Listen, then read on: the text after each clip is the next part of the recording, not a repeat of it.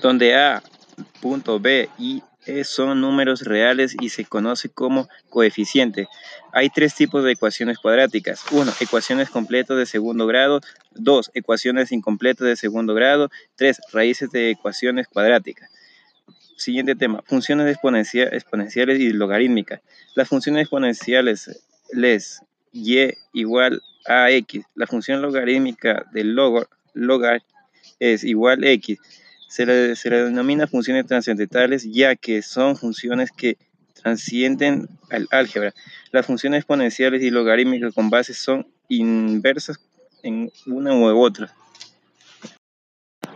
Saludos, somos de la Universidad Técnica de Cotopaxi, somos el grupo número 7, integrantes, somos Fabricio Garcés, Andrés, Andrés Salazar, José Panchi. Nuestro tema es matrices y ecuaciones cuadráticas y funciones potenciales y logarítmicas. Las matrices tienen utilidades en el procedimiento de transformación en conjunto de ejes de coordenadas lograr soluciones en un conjunto de ecuaciones lineales. En las matrices se utilizan letras negritas para las matrices para identificar elementos en el término de filas y columnas en las matrices. Las matrices tienen la misma determinación que se puede sumar, restar o multiplicar por una constante de la misma manera que los números ordinarios. Ecuaciones cuadráticos segundo o de segundo grado.